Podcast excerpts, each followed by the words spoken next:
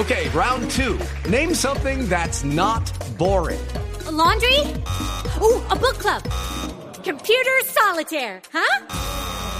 Ah, oh, sorry, we were looking for Chumba Casino. That's right. ChumbaCasino.com has over 100 casino style games. Join today and play for free for your chance to redeem some serious prizes. ChumbaCasino.com. No purchase necessary. Full prohibited by law. 18 plus terms and conditions apply. See website for details.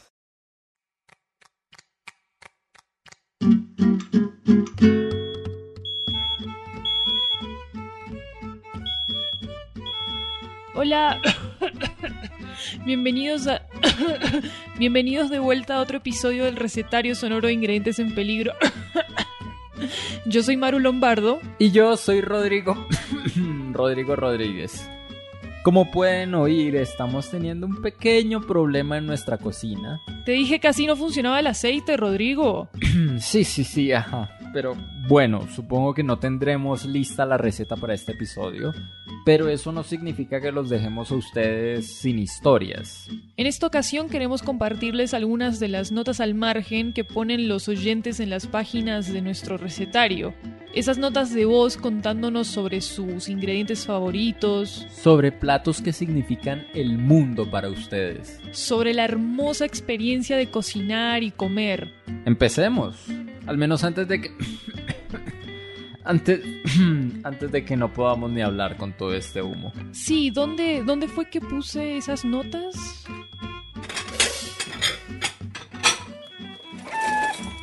Ajá, acá está la primera. ¿Cuál es? Viene de Natalia desde México contándonos sobre lo que significa dejar el país de uno y volverlo a encontrar en ciertas comidas.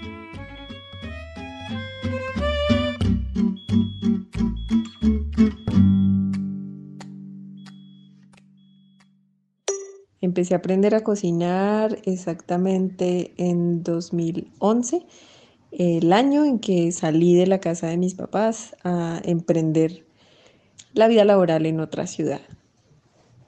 Y allá pues aprendí par cosas para defenderme, pero nunca me había parecido importante hacer arepas. Hace tres años, en 2017, tomé la decisión de venir a vivir a México para hacer una maestría. Y estando acá, me pareció indispensable, casi que requisito prioritario para cualquier migrante colombiano, saber hacer arepas. Un día me encontré descubriendo en un supermercado de cadena grande la existencia de esta harina que Suele ser usada en Colombia para hacer arepas, pero que no es fácil de encontrar en cualquier otro lugar. Aquí estaba disponible y claro, no era hecha en Venezuela como solía eh, encontrarse en Colombia o incluso hecha en Colombia, sino que encontré una versión hecha en Estados Unidos y no me importó y la compré y llegué a mi casa, llamé a mi mamá, le pregunté cómo podía hacerlas, ella me explicó. Como toda receta de culinaria casera, con medidas a ojo y al gusto, y empecé a hacer mis arepas y encontré que las arepas serían mi refugio y mi terapia para poder sobrellevar los días de nostalgia cuando se es migrante y se está lejos de la gente que uno más quiere, de la gente que uno más aprecia, de la gente que le ha acompañado pues en muchos momentos importantes de la vida. Y fue así como ese primer día que hice arepas aquí en México, en 2017, me encontré a mí misma haciendo una arepa de corazón. y recordando que, bueno, las tradiciones se llevan y la comida pues es un poco a veces la salvación cuando se quiere o se busca intentar sentirse cerca de la casa.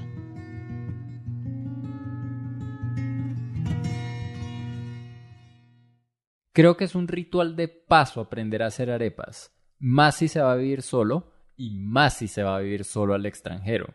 Tengo amigos en el exterior que me mandan fotos súper contentos cuando encuentran la masa para hacerlas por esos lados. Nuevon harina pan, decía un letrero en una tienda canadiense, una foto que me mandaron. ¿Y alguna vez se ha solucionado ese debate de si la arepa es colombiana o venezolana? Pues esa es una pelea eterna, pero la verdad es que antes de que existieran las fronteras el maíz ya se cultivaba en América. Hace casi 3.000 años se registró la existencia del maíz en lo que ahora es Colombia y hace 2.800 en lo que ahora es Venezuela. Para cuando llegaron los españoles al continente ya los indígenas de varias partes de la región estaban comiendo arepas por montones. Otro modo de comerlo más regalado es moliendo el maíz y haciendo de su harina masa, y de ella unas tortillas que se ponen al fuego y así calientes se ponen a la mesa y se comen. En algunas partes las llaman arepas. ¿Eso quién lo dijo? el padre José de Acosta en el año 1589. Es uno de los primeros testimonios de la existencia de las arepas en el Nuevo Mundo. Y hablando de maíz, tenemos una nota de Emerson desde Cali que nos cuenta sobre lo importante que ha sido este ingrediente en su vida desde los días de colegio. Hola muchachos de El Lorófono y del Loro Podcast. Bueno, les cuento que soy Emerson Erazo, los llamo desde Cali y les cuento que en mi colegio de primaria se celebraba el Festival del Maíz año tras año. Y el Festival del Maíz contaba la leyenda. Nuestros profesores nos contaban que el maíz era un alimento que los dioses habían regalado a los humanos y que esa mazorca tenía la capacidad de servir para fabricar una cantidad de productos alimenticios. Y en el colegio durante esta semana se hacían celebraciones, actividades deportivas, lúdicas y sobre todo se preparaba mucha comida. Habían como dos días de esa semana en donde todos, todos en el colegio, profesores y padres de familia preparaban productos a base de maíz. Y mis favoritos, por supuesto, son las empanadas bayunas y el champús. ¿Ustedes sí saben cuál, qué es el champús? El champús es como un brebaje hecho con maíz y buen lulo y hojas de, de naranjo agrio y piña. Ah, eso es muy sabroso. Yo muchos de mis cumpleaños los he celebrado con un pedacito de torta, pero el protagonista es el champú y las empanadas. Bueno, chao muchachos. En estos días le dedican un poquito de tiempo al maíz. Desde Cali, con cariño para ustedes, Emerson Erazo. Que se sepa que en esta cocina sí que sabemos lo que es el champús y queremos comerlo todos los días. Mi abuela, de hecho, prepara el mejor champús de todo el valle y los atiende a uno. Eh, ¿Eso qué fue? Em, creo que...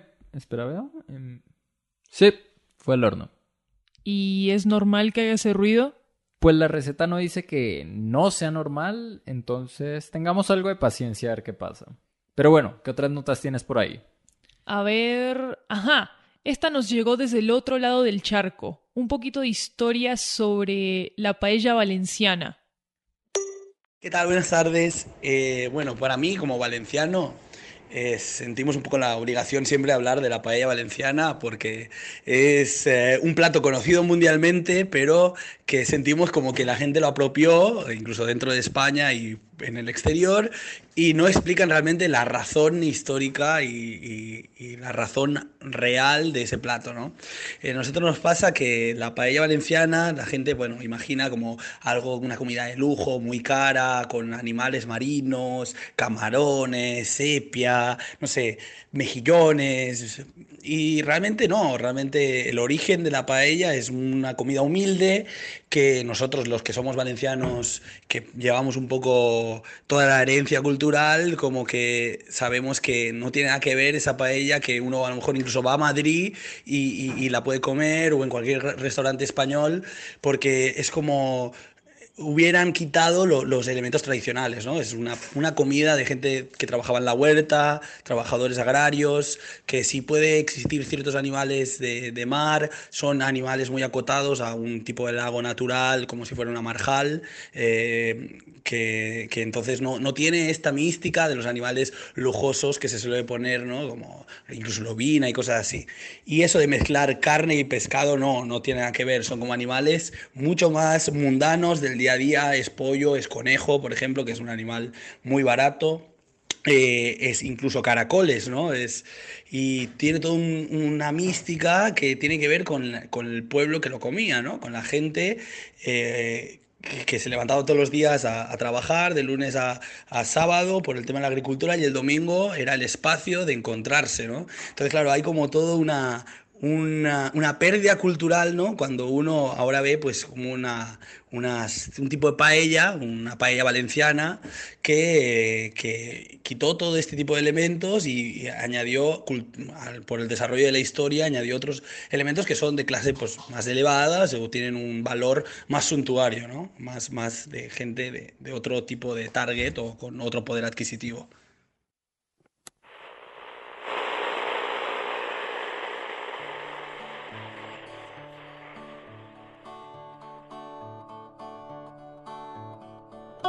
Wow, wow, wow, wow, ¿Sabías que la paella valenciana solía llevar anguila?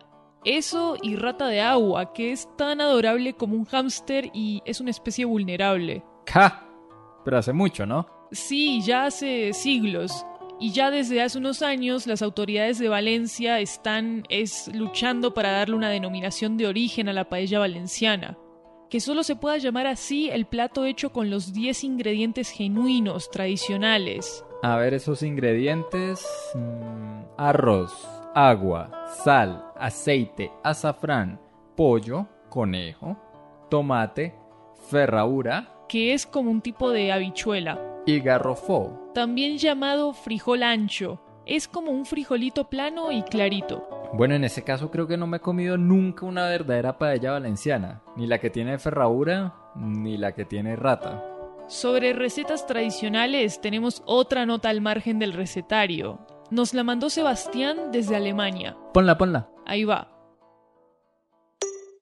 Quiero compartir con ustedes un par de recetas muy especiales para mí, las cuales relaciono con una persona maravillosa que me ayudó en momentos de mi vida.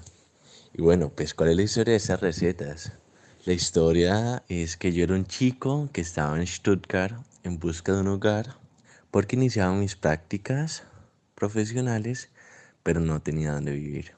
Entonces, con ayuda de compañeros de trabajo, encontramos un, un, apartamento que arrendaba una señora mayor en su casa. Y pues la señora en, en un principio era muy escéptica respecto a arrendarme el cuarto o no a mí. Y pues me hacía preguntas como, ¿Qué sueles cocinar en Colombia? ¿Qué tipo de alimentos consumen en Colombia? Si cocinamos con mucho picante o si también comemos frutas. Y bueno, mi alemán no era el mejor del mundo, pero con el tiempo nos hicimos muy buenos amigos. Ella me invitaba a acompañarla a su jardín, a recoger frutas, a recoger Johannesbeeren y otro tipo de frutas típicas de los jardines alemanes y comenzamos a cocinar juntos los fines de semana. Las primeras dos recetas que ella decidió enseñarme eh, fueron los Maultaschen y los Spätzle. Pues los Maultaschen, para describirlos, diría que son muy parecidos a los raviolis italianos, pero con un relleno que es difícil de identificar en un principio. Y es esa razón de que, según contaba Frau Ranf, lo utilizaban los monjes para esconder la carne en la época de ayuno dentro de los monasterios alemanes.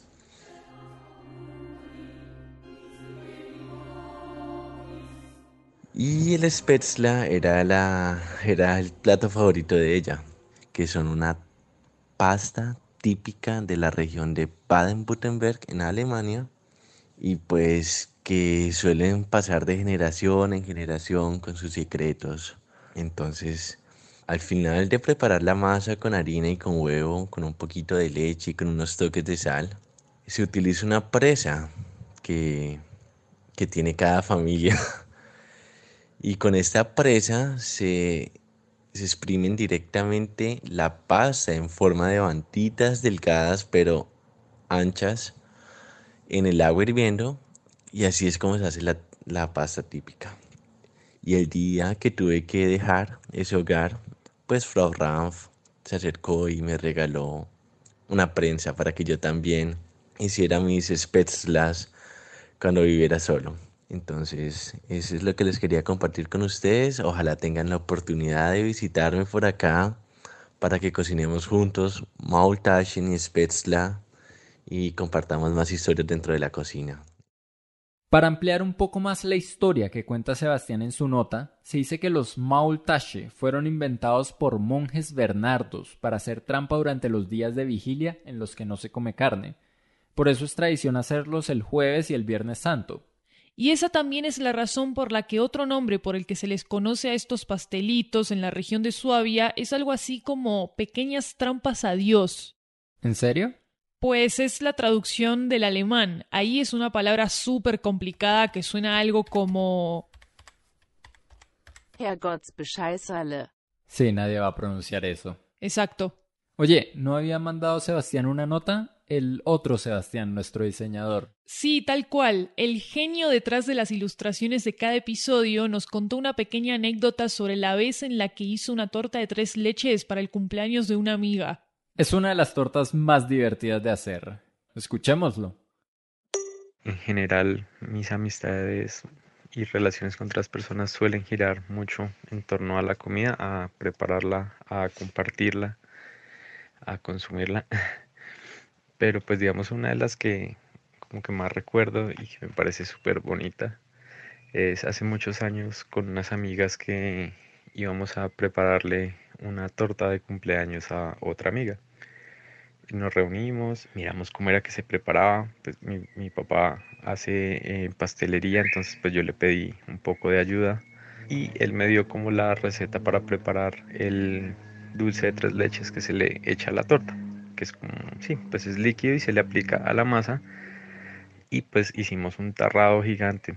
Nosotros hicimos de más, teníamos una jarrada de ese líquido de tres leches. Le aplicamos a la torta, terminó súper aguada la torta. Bueno, después seguimos como preparando la torta. Habíamos conseguido también una cobertura de chocolate. La idea es que fuera pues una torta de tres leches cubierta de chocolate y pues con chispas de colores. El problema fue que compramos eh, de esta cobertura que se endurece un montón. O sea, realmente no era eh, una crema de chocolate, sino era literal chocolate, el que uno usa para recubrir cosas y que queden súper firmes. Y echamos, bueno, lo preparamos, lo calentamos, se lo aplicamos a la torta. Lo mismo le echamos una capa gruesísima de chocolate. Lo dejamos secar y lo metimos a la nevera al otro día, que era el cumpleaños, nos llevamos la torta para la casa donde íbamos a celebrar. Llegamos, eh, cantamos, porque pues la tradición antes que todo. Y claro, cuando íbamos a partirlo, el cuchillo no entraba sobre la capa de chocolate. Eso nos tocó darle así durísimo, casi como cuando uno va a partir una panela. Tocó darle al, al cuchillo con fuerza para que quebrara el chocolate. Y claro, cuando uno quebraba chocolate llegaba la masa y la masa estaba súper aguada por lo que la habíamos bañado en, en el dulce de tres leches. Y pues era muy chistoso ver como toda esa escena, ese exterior como súper duro de chocolate, el relleno súper líquido por, el, por las tres leches. Y nada, igual pues no, no nos comimos. Eh, la torta estaba deliciosa, claramente súper dulce por el chocolate y por las tres leches. Pero nada, digamos que ahí nos quedó como esa experiencia para ya más adelante, después otros años hicimos también otras tortas y ya quedaron mucho mejor. Pero mal que bien, pues fue una experiencia bastante divertida. Si ya el plato se prendió fuego, podemos asumir que no nos salió como esperábamos, ¿no? Eh, pues quizá las llamas le puedan dar algo de sabor. Eh, voy a ir por el extintor.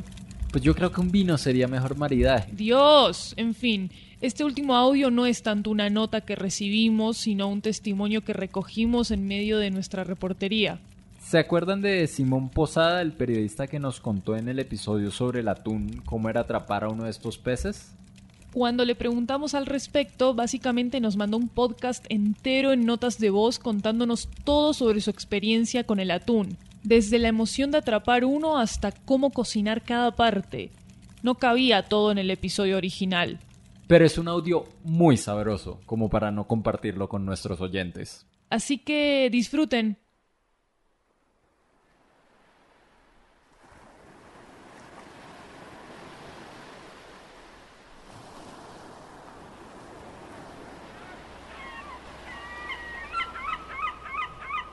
Yo les voy a hablar solamente de, de lo que es pesca, pesca deportiva. El atún suele pescarse, pues uno suele buscar atunes de, de dos maneras. La primera es que uno sale en el bote y mira al cielo y donde haya pájaros volando, uno ve los como un círculos y un desorden de pájaros pues como en, en el horizonte. Entonces uno dirige el bote hacia allá. Resulta que debajo de esos pájaros hay restos de, de, basura, pues desgraciadamente basura humana, plástico, un container o estivas de barcos o, bueno, o también pues en el mejor de los casos uh, hay troncos pues de, de árboles, de, de, algún río que le cae al mar, pues eh, llegan al mar y pues se van flotando y forman una cosa que los pescadores conocemos como hileros, que son como esos eso sí, se, se, vuelven casi que unos ecosistemas que son flotando, eh, pues como de material flotando de árboles o pues de basura, desgraciadamente. ¿Y qué ocurre? Ahí se empiezan a formar unos pequeños, pequeños ecosistemas de caracolitos, eh, se empieza a formar ahí pues eh, claramente plancton, larvas, algas, etcétera, etcétera que eso atrae a peces pequeños y pues detrás de los peces pequeños están los peces un poco más grandes y detrás de los peces un poco más grandes están los atunes. Y pues hay unos pájaros que, que de manera muy, muy tonta, pues ellos bajan y, se sientan ahí en el agua como a comerse el pescado y están ahí tranquilos.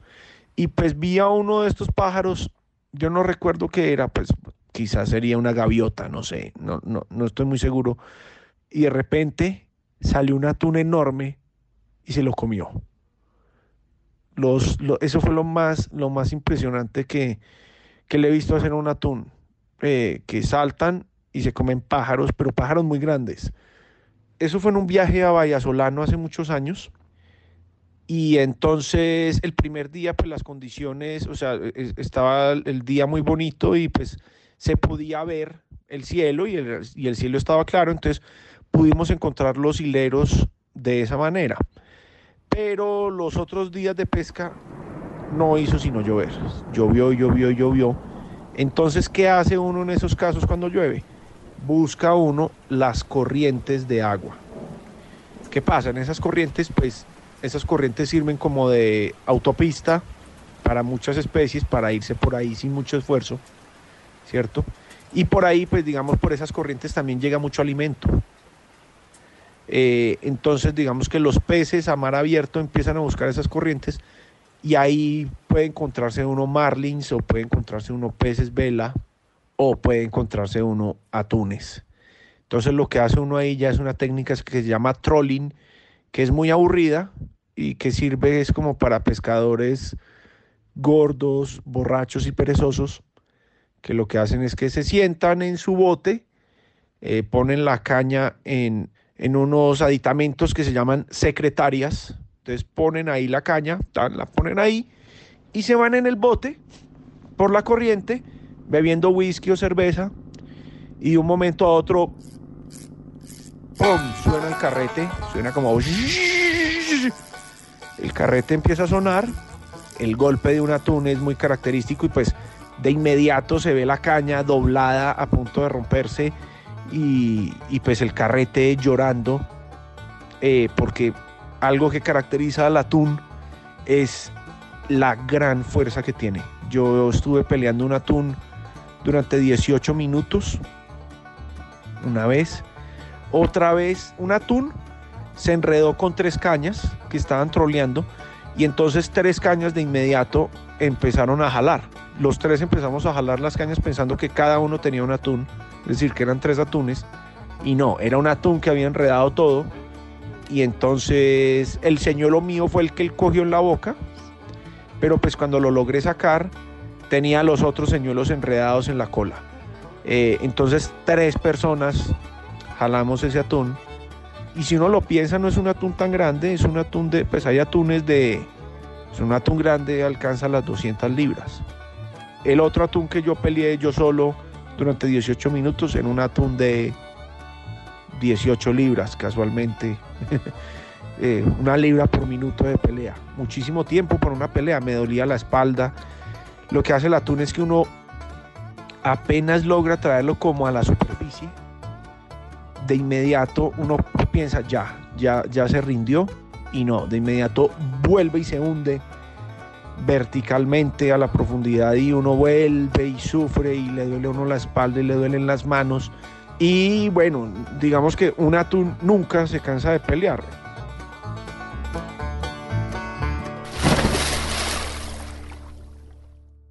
Desgraciadamente, lo que, lo que se hace es que el ayudante del bote con el que uno pesca, pues tiene un garfio, como el de los piratas, pero pues con un palo largo. Y ese garfio le ayuda a que cuando uno lo acerca, le clava el garfio y, lo sube. Y empieza ahí una, una cosa pues que no es tan chévere, que es el atún tiene muchísima sangre, muchísima, muchísima sangre. Entonces el, el, bote se empieza a llenar de sangre y uno pues se coge el animal para tomarse la foto y uno se llena de sangre y eh, es horrible. Esa es la parte no, no tan chévere. Yo solo he podido sacar un atún sin clavarle el garfio, pero lo que hice fue peor porque lo que hice fue como levantarlo a la fuerza. Ahí pude haber eh, roto la caña y tirarlo en medio del bote y él empezó a chapalear sin control por todo el bote, quebró una nevera, le pegó a alguien, es mucho más peligroso hacer eso y además que el, el pez chapaleando en un bote pues tiene el señuelo en la boca. Entonces hay que tener en cuenta que es un animal sin control, chapaleando con una fuerza muy, muy potente, con unos anzuelos en la boca que podría engarzar a una persona. Entonces, esa es, esa es la, la pesca del atún.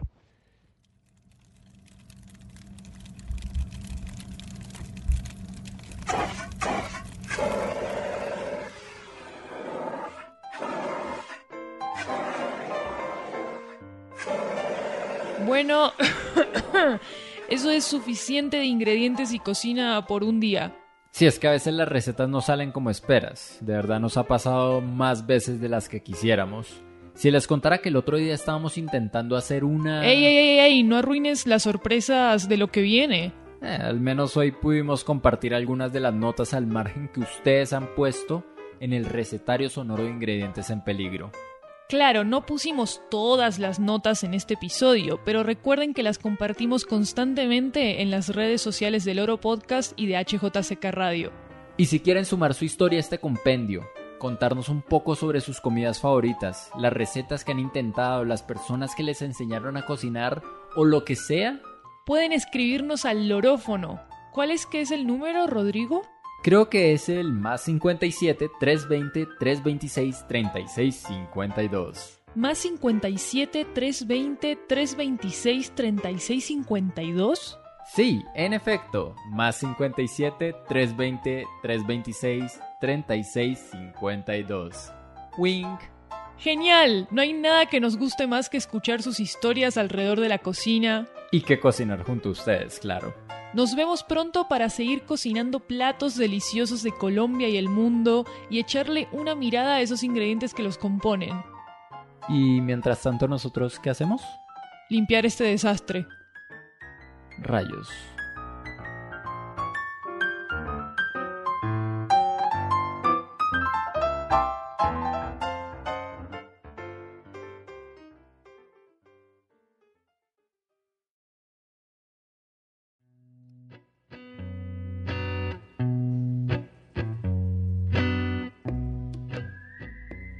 El recetario sonoro de ingredientes en peligro es una colaboración entre el Loro Podcast, una iniciativa de producción de Maru Lombardo y Rodrigo Rodríguez, y la HJCK Radio. Si te animas a preparar alguna de nuestras recetas, cuéntanos en una nota de voz cómo te fue. Puedes enviarla al Lorófono, cuyo número de WhatsApp es más 57 320 326 36 52. Envíanos tus comentarios, cuéntanos si quieres que preparemos algo en especial, tus anécdotas. También puedes escribirnos a las redes sociales del Oro Podcast y la HJCK. El tema original del recetario sonoro, el distinguidodo, fue compuesto por Alejandro Jaramillo. Las otras canciones que usamos fueron Running Waters de Audionautics, Spanish Rose de Chris Hogan, Agnus Dei Tent de Kevin MacLeod, Ruben Strain de Nat Keefe with the Bow Ties y Talkies de Homa Homa. Todas son usadas bajo licencia Creative Commons. Las grabaciones de este episodio vienen de nuestras propias grabadoras y también de la plataforma Free Sound. Y por cierto, nuestro logo y todas las páginas del recetario fueron ilustradas por Sebastián Márquez. Si te gustó este episodio, compártelo con tus amigos y déjanos una reseña en Apple Podcast. Así podremos llegarle a más personas. Somos Maru Lombardo y Rodrigo Rodríguez, periodistas, productores y fundadores del Oro Podcast. Gracias por escuchar.